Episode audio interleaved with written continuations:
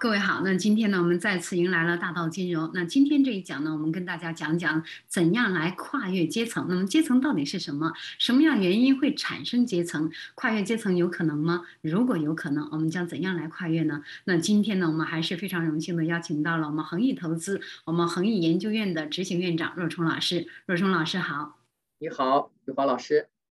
你好，现在呢就把时间交给您，给我们具体来分析一下，到底我们应该怎样去跨越这个阶层，好吗？好的，好的。那今天非常高兴能参加这个节目，我们一起来聊聊关于阶层固化和阶层跨越的问题。可能呢，今天来听节目的绝大多数的听众啊，都已经是为人父母，我其实也是一个父亲，所以呢，我特别能理解大家呢想给孩子一个更好的未来这样一种心情。我们今天的题目呢，是你还有机会跨越阶层吗？其实呢，这不仅关系到我们做父母的，更关系了自己的子孙能否实现啊跨越阶层的这样一种最后一跃。为什么这么说呢？呃，下面呢，我就可以跟大家来分析一下。对于我们这一代这一代人来说啊，跨越阶层的呃急迫性究竟在哪里？有哪些方式可以？能够帮助到我们实现阶层的跨越。我们都知道啊，阶层这种东西呢，其实很早就在人类的社会存在的。啊，当时呢，我们如果从社会的形态来看啊，从啊原始社会啊公有制的这种形式，逐步逐步的发展成为私有制的这种社会的这种制度的状态，贫富的分化呢，也就随之而。发展起来，这个时候呢，呃，阶级的这样一种基础呢已经产生，阶级社会的形成虽然还是比较缓慢的，但是它的前提呢是随着生产力的发展而发展的，因为呢产品有了剩余，个人呢才会有私有的物品，贫富的差距呢才逐渐逐渐的出现，并进而导致阶级的产生。随着时间的发展，社会的不断的变革，社会生产力的水平呢不断的提高，阶级制度的这样一种阶层的分化也就愈发的明显。那我们国家古代就有非常严格的等级制度，从西周的那个时候啊，当时是封建制，所以有贵族，分为公侯伯子男这样一些。贵族的爵位，那到了清代的时候啊，他将这个全社会的社会成员分别制定了七个等级。那在呃其他的国家，比如说在古印度，我们都知道古印度是有种姓制度的，把人一出生以后啊就分为四个等级。虽然呢，今天的印度已经废除了这样一种种姓的制度，但是呢。他还是无法完全的摆脱这样一种历史的烙印。一个低种姓的人想要摆脱自己的种姓，还是非常困难。还有我们也非常熟知的，像英国，它的这个阶层的体系也可以大致的分为上层、中层和下层。最新的英国呢，已经被分为七个社会群体，从精英到最底层的。无产阶级吧，其实呢，不光是英国的阶层越来越具体，分的就越来越细微了。整个世界范围内，阶层的分化呢，也是非常的明显，而且呢，逐渐的出现了一种阶层固化的一种苗头。那么，阶层固化是什么呢？那就是说，各个阶层之间的流动受到了阻碍。再简单的说，就是你很难。从一个阶层上升到另一个阶层，所以啊，我们在回顾阶层的历史时候啊，我们就可以发现，阶层从产生时就意味着阶层的流动性呢会很差，不然呢也就不存在所谓的阶级了。如果大家随时都可以从下层变到中层或者上层，那么也就不存在上层、中层和下层的隔离了。但是随着社会发展越来越快，社会的总财富的积累也越来越多，阶层之间的界限啊，并没有越来越小，还是变得越来越大，越来越难以跨越。我们在前面讲过，阶层的前提是生产力的发展，所以每一次生产力的发展、技术的发展，比如说工业革命，他们都创造了巨大的生产力，同时呢，也明显的加剧了阶层之间的分裂。呃，若冲老师这样讲起来，其实我们要看回顾一下，看一看我们这个。祖辈人他们到底是被划分到了当时那个年代呢？可以说是被划分，因为因为这个很多社会原因，还有其他方面的原因。但是现在呢，因为各个各种财富的这种不断的累积和快速增长，而且我们的渠道变得很多了。刚才呢，就有人说，哎，有一种鲤鱼跨呃跃龙门的这种感觉。那还有人跟我说，哎，这个节目听起来太棒了，我们不单单可以是掌握很多这个投资理财的这方面的知识，掌握一下社会的现状是怎样的。因为前段。时间我们跟大家来讲了麦当劳，那。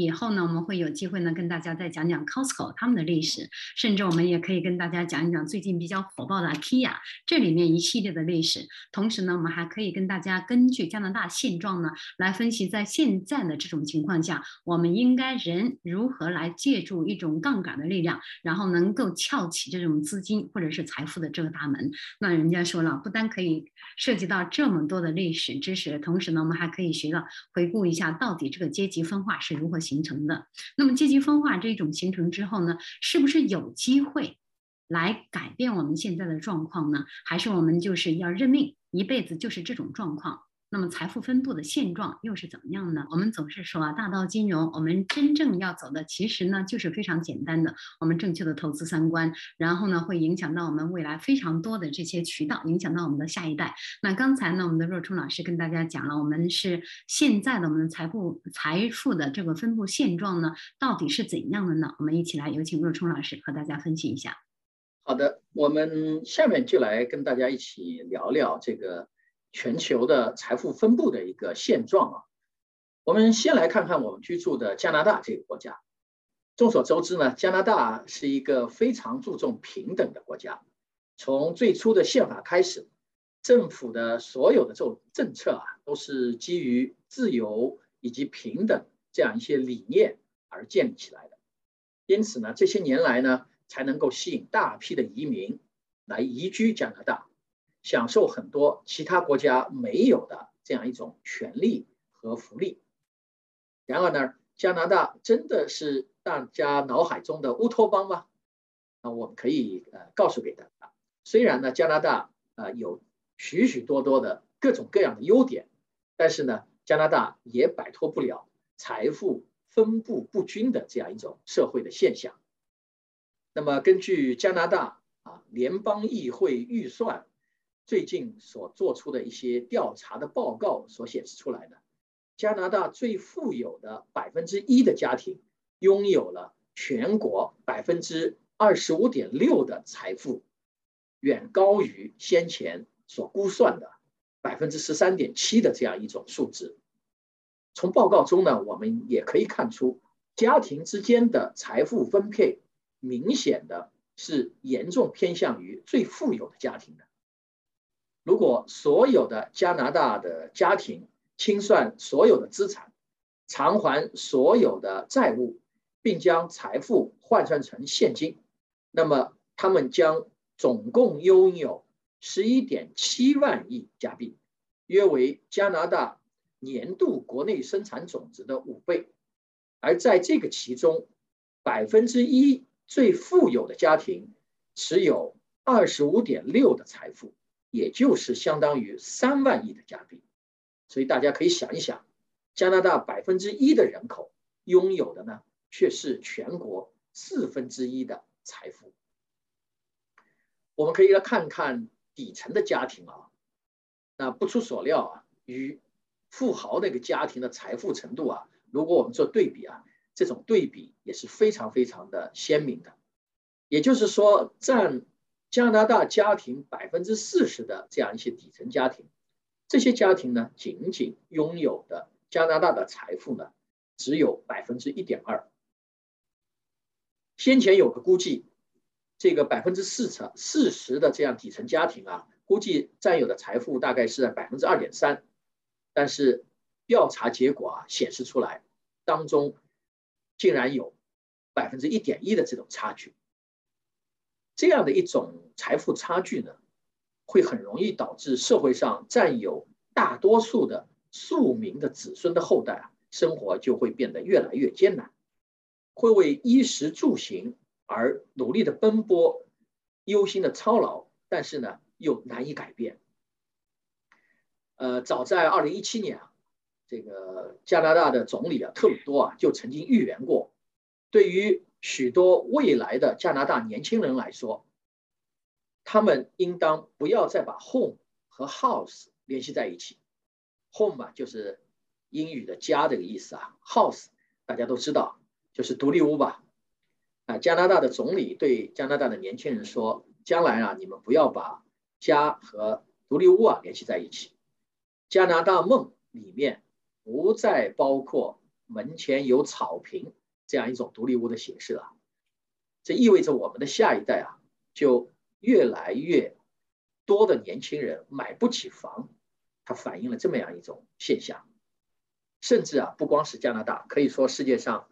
大部分的财富都是集中在非常少的一部分人的手里面。所以世界上呃，可以说啊。呃，绝大多数的人依然是贫穷的。社会发展到今天，我们通常仍然是以阶层来区分人类的群体。几个大的阶层，分别是贫困阶层啊，英语里面有个词叫 lower class，中产阶级啊，这是我们比较熟悉的。但是中产阶级其实另一个名词名字啊，大家都更熟悉了，就叫工薪阶层啊，middle class。那么剩下的就是上层阶层了，那那么就他们都是一些 upper class，所以呃我们可以看到呃整个的社会的人口按照人类的群体这样一种划分，贫困阶层里的人群，也就是我们通常所说的社会最底层的人员，这类人群呢。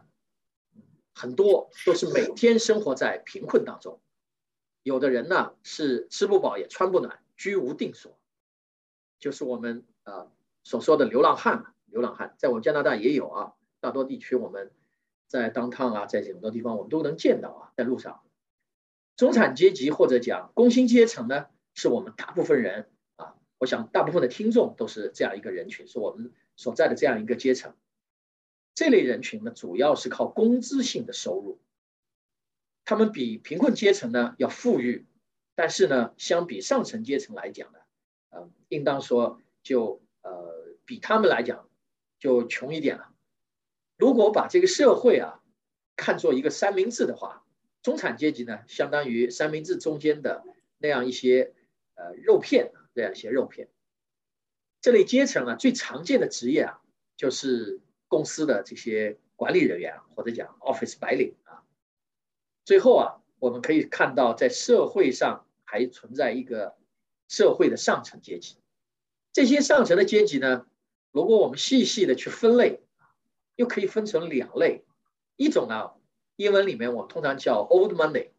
中文呢有一个蛮好的一个词叫做豪门。他们呢通常是通过世袭的方式继承了财产。所以我们用大白话说啊，他们就是富二代、富三代这样一些人群。那另一另一类的人呢，我们称为 young money，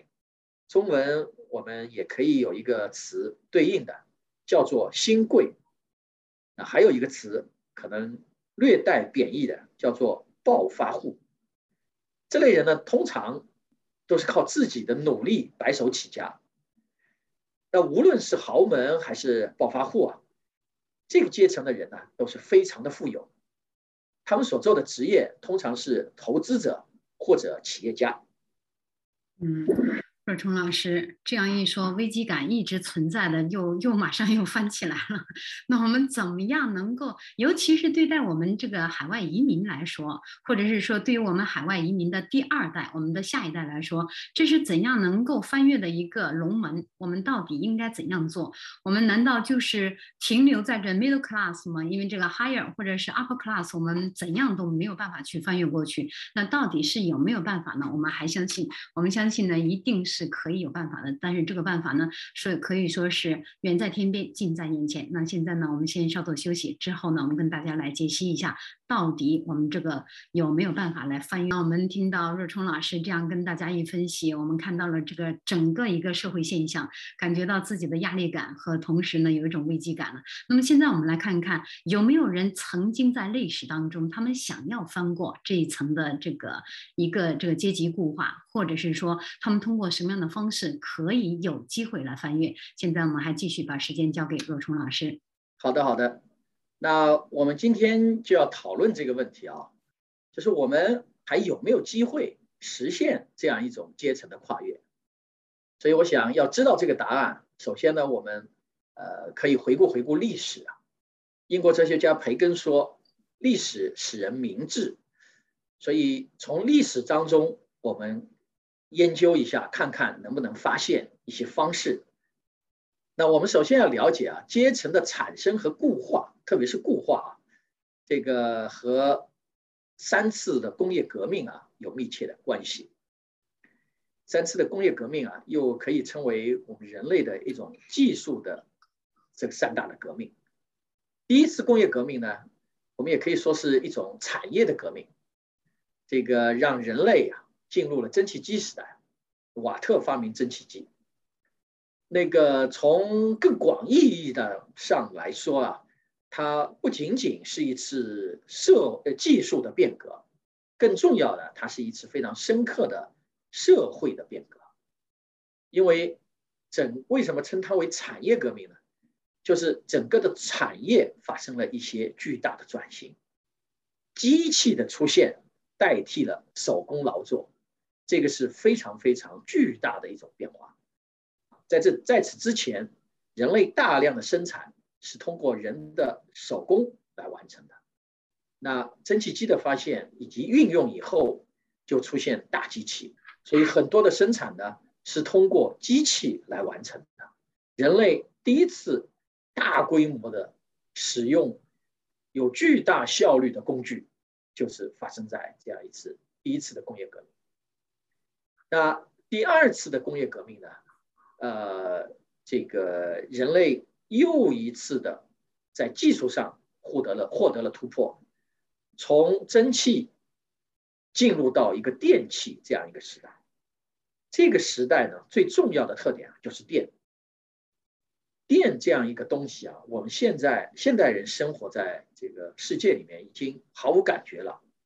但是如果我们设想一下，如果这个世界没有电，我们生活中没有电的话，我们几乎是无法生活的，所以电气时代的出现，电灯在这个时候的发明和使用，给人类的社会啊产生了巨大的推动的力量。那么也就也正是在这个时段时间里面，石油的开采得到了呃非常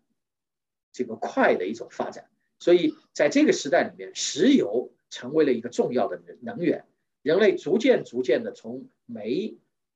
变化到用石油，而石油的这样一种作为能源的方式，呃，里面有巨大的一种呃应用的一个价值，不仅仅是作为我们现在讲动力了，汽车要开动力，那我们实际上有大量的生活当中的一些呃化学的制品啊，比如说塑料，比如说纺织纤维，其实它都来自于石油。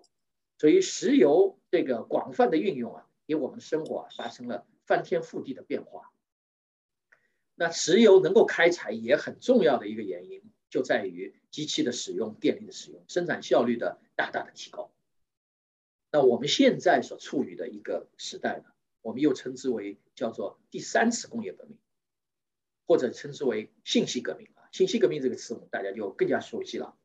那这一次革命主要变革的是我们生活的方式和我们啊思维和交往的方式，我们的呃人类的社会生活和现代化就向更广泛的领域和境界这样的发展。那我们信息革命主要的一个特征，大家就知道就是有互联网。我刚才讲，如果我们没有电，我们几乎不能生活。但是如果我说今天断网了啊，我们今天如果有一天如果我们断网了，你的生活感受会怎么样？我觉得浑身不自在，就是我们现在的一种感受。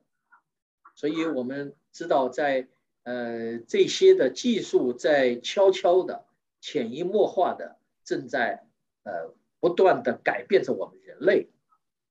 所以从这个三个意，从这个意义上来讲啊，我们回顾这样一个历史啊，所以呃，今天的我们这一次的第三次的工业革命啊，应当说是人类历史上规模最大、影响最深的这么样一次技术的一个革命啊，我们的这个整个的社会生活方式的这种变化，啊，我们大家都经历过啊，大家都经历过。呃，那么我们再看看这些。变革啊，这些技术革命当中都是一些什么人参与其中的？呃，离我们最近的那次工业革命，那当然就是呃第二次工业革命了。其实第二次工业革命的主要的参与者就是那样一些企业家，呃，一些著名的企业家造就了这样一次工业革命，也成就了这些企业家所造就的这样一些企业。最著名的我们。大家都知道的，就是爱迪生啊，爱迪生的这样一些啊机翼啊，原来我们现在都知道的这个 General Electric 这样一个企业，它生产这些灯泡啊、电器啊这些东西，它让电走进了千家的万户，也让世界的运作更加丰富的多彩。那现在我们的生活，我刚才已经讲了，这根本就离不开电。那另外一个，在这个时代，汽车得到了大的发展，那汽车。我们让走进平民百平民这个百姓的家庭，有一个很重要的一个企业家叫 Henry Ford，是吧？现在我们的福特汽车依然就是这个以 Henry Ford 这个命名，这个公司就是他创立的。他把这个流水线的这样一种工业这样一种方式生产方式带入到这个汽车的生产当中，因为用汽车，所以要有大量的石油，所以石油公司又是这个。工业革命当中的巨大的这样一些企业，而最著名的就是我们大家所知道的洛克菲勒企业，是吧？所以，呃，当年美国说这个亨利·福特和洛克菲勒他们两个的一个呃结合，造就了现代的汽车工业。一个没有油你不能开车，但是你有了油，车车这个车没有生产，那油也用不掉，对吧？那么我们看到这样一些企业当中，他们真正要发展。要把这个生意做起来，还有一个非常重要的，就是要有资金，要有钱，对吧？那在这个当中出现了非常重要的那样一些金融业的巨头，比如说我们知道的 J.P. Morgan 啊，现在依然是有这个这个摩根大通银行啊，这个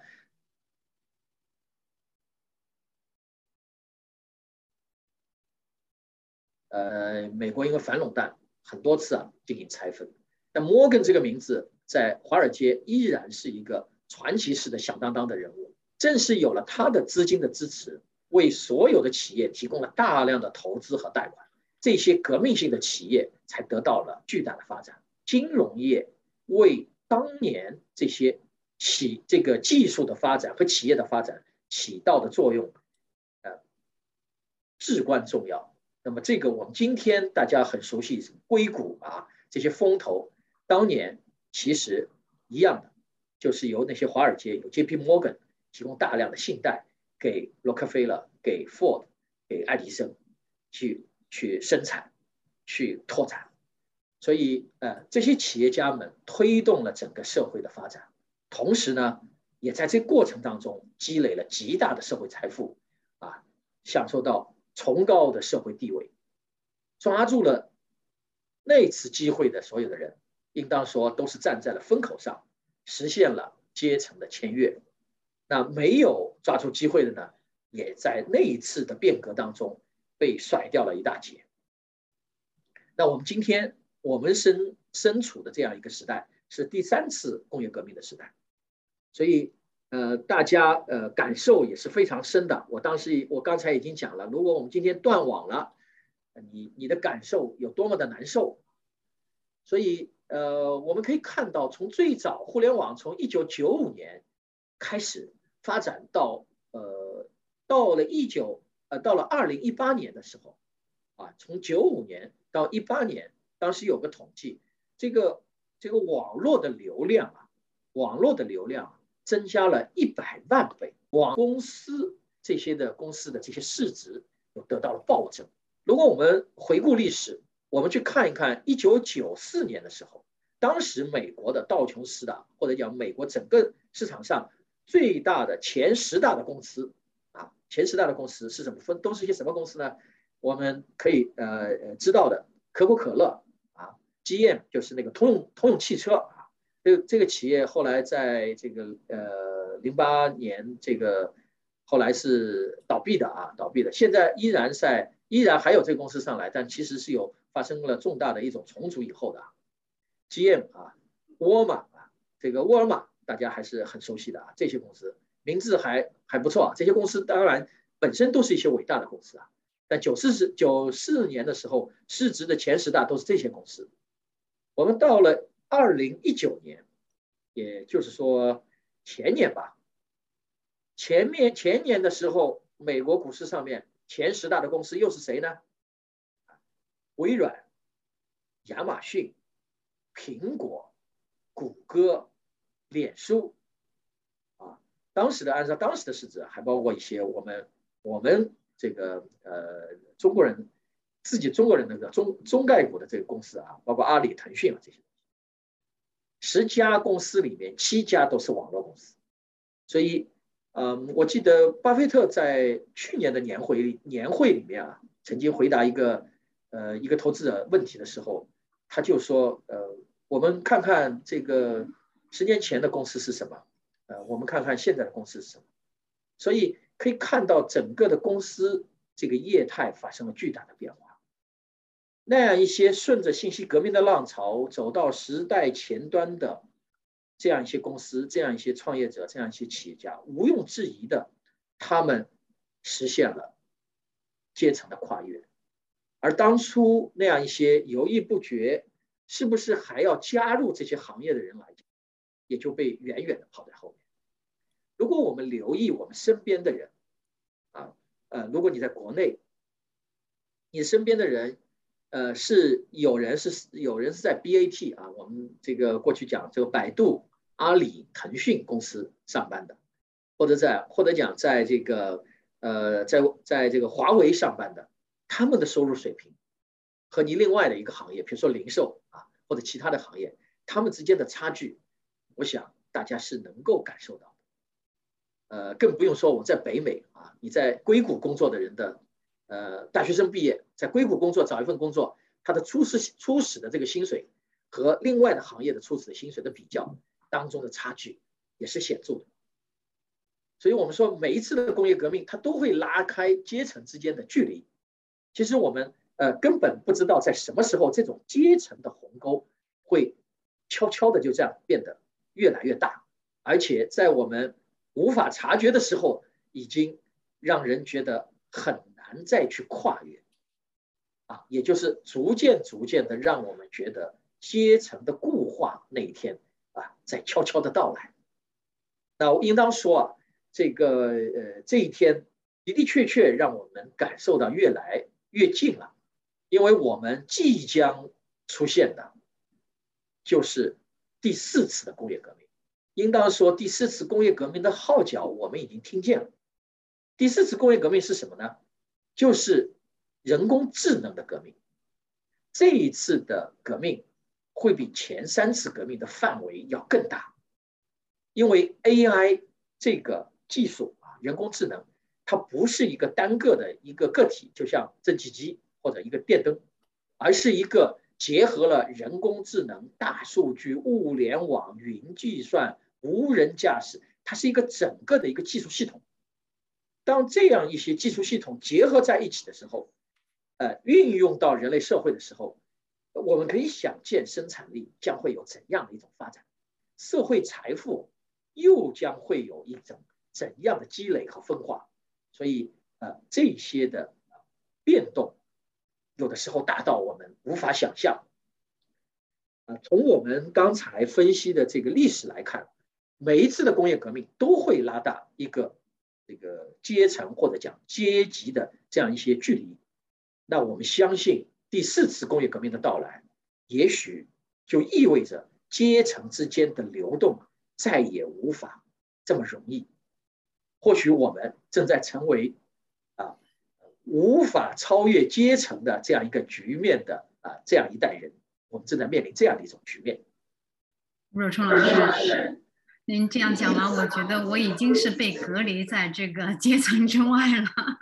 刚才您在讲的时候，人家已经有传这个信息过来了，说断食可以，断网不行，这就说明一个问题了。这个信息呀，这个这，您刚才讲着 AI 革命，同时也是一种信息革命。很多人说。我都知道这个机会总是留给那些有有准备的人，但是我们应该准备什么？我们什么时候准备？机会什么时候来都不知道。其实可以说呢，我们现在就可以告诉大家，机会就在现在，看你怎样去把握。你还是固守的这种呢，我就是靠每天去啊打工工作，然后呢作为一个 middle class 这种呢，那你就永远停留在 middle class。而且这种 middle class，你每天赚来的这点工资呢，还跑不赢通货膨胀，还跑不赢你自己每天交的这些 mortgage。等等一系列的这些 expense，所以呢，希望大家就现在这目前状况，好好审视一下自己的这个经济状况，好好看一下，然后呢，机会其实就是在现在去把握。那么跨越这个阶层到底有哪些途径呢？好，那现在呢，我们刚才跟大家讲了这么多关于阶层，它的之间呢都有怎样的一些变革，或者是有哪些机会，大家可以掌握。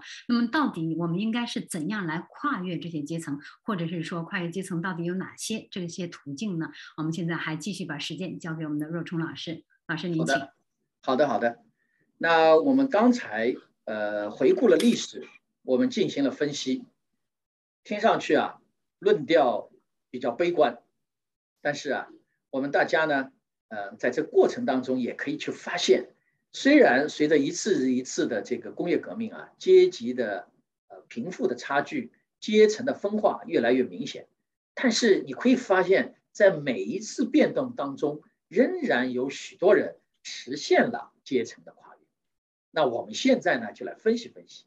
他们究竟是怎么做到这一点的？呃，如果我们大家总结一下啊，看一看，呃，一个人啊，他要实现他的阶层的这个这个跨越啊，呃，无非就有三种这样的一种途径。第一种呢，呃，靠运气。比如说你呃买彩票啊，前几天我们我们知道在在 B.C 省啊，刚刚刚刚有个也呃有有有一个人他去到一个店里面买一个买个花生，好像是买一个花生，我看这个报道里面中了七千万啊，好像中了七千万。那就像这样啊，那买个彩票中一个亿，中个七千万，才七千万加币啊，七千万加币，人民币换起来我们就上亿了啊。做个彩票，啊，这是 OK 的。他这个一步登天，马上成了，马上就是马上就阶层阶层就就就突破了啊，阶层突破。那第二个呢，我们可以发现很多人是有天赋，有这样一种特殊的才能。比如说，我们看这个 Facebook 的这个总裁扎克伯格，是吧？那我们呃还可以看到很多的这种技术类的天才，他们靠这些惊人的这样一些天赋啊。实现了阶层的跨越。那第三种呢，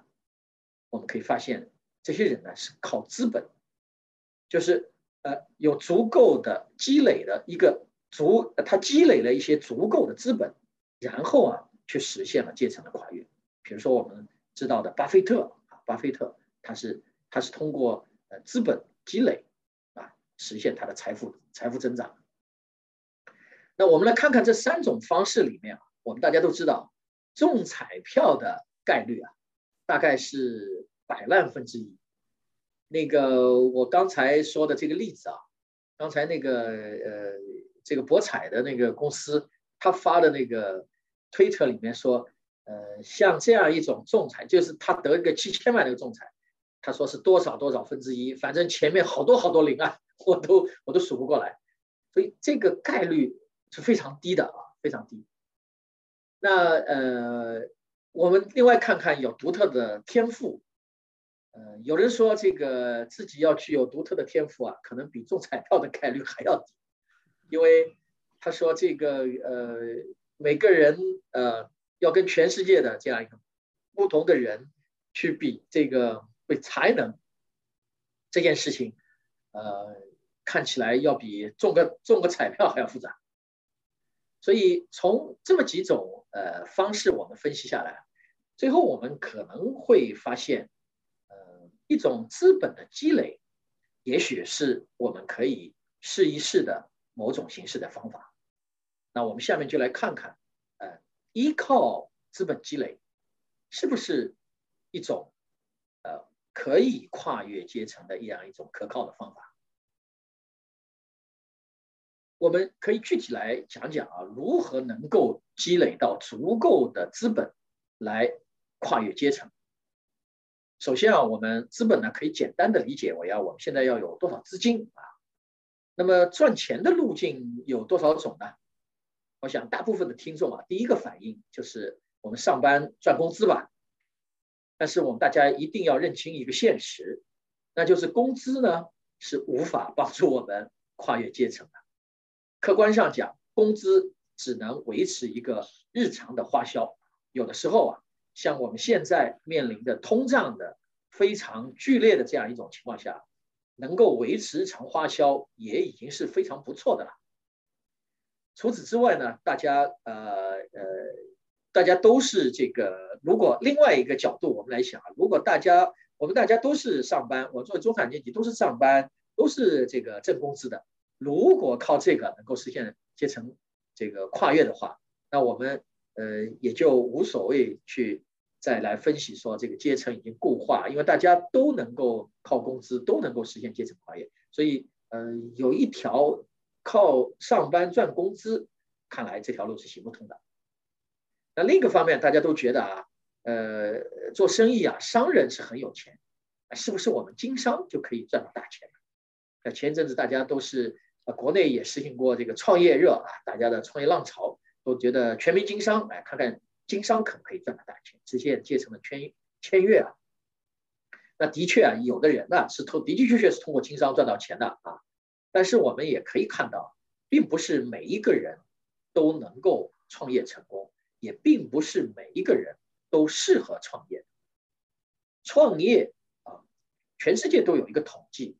也就是创业公司、初创公司真正能够创业成功的啊，全球都有一个统计，基本上都是在百分之一的上下，最后那个公司能够成存活啊，然后延续。那显然对于我们普通人来说啊，创业经商似乎也离我们比较远，所以啊，最后我们。看起来普通人，呃，究竟还有没有办法能够实现这样一种资本积累呢？其实啊，我们我们自己的这个分析和呃看大量的这样一个案例啊，分析这些啊这些富人啊他们的一些这个创富的经历啊，我们可以发现，呃，有一条路呢，还是应当说是适合大多数人啊，你可以去。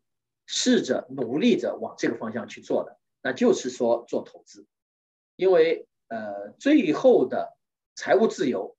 最重要的关键在于你能够获得一个被动收入。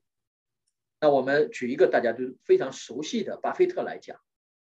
巴菲特到现在为止，他的整个的身价是一百零三个 billion，一百零三个 billion。那他获得这个身价。是从什么时候开始资本积累的呢？他是在他十三岁的时候，十三岁啊，一个 teenager 的时候啊，当时他身上有五千块钱，他就从这个五千块钱开始做投资，可以说他跟时间做朋友，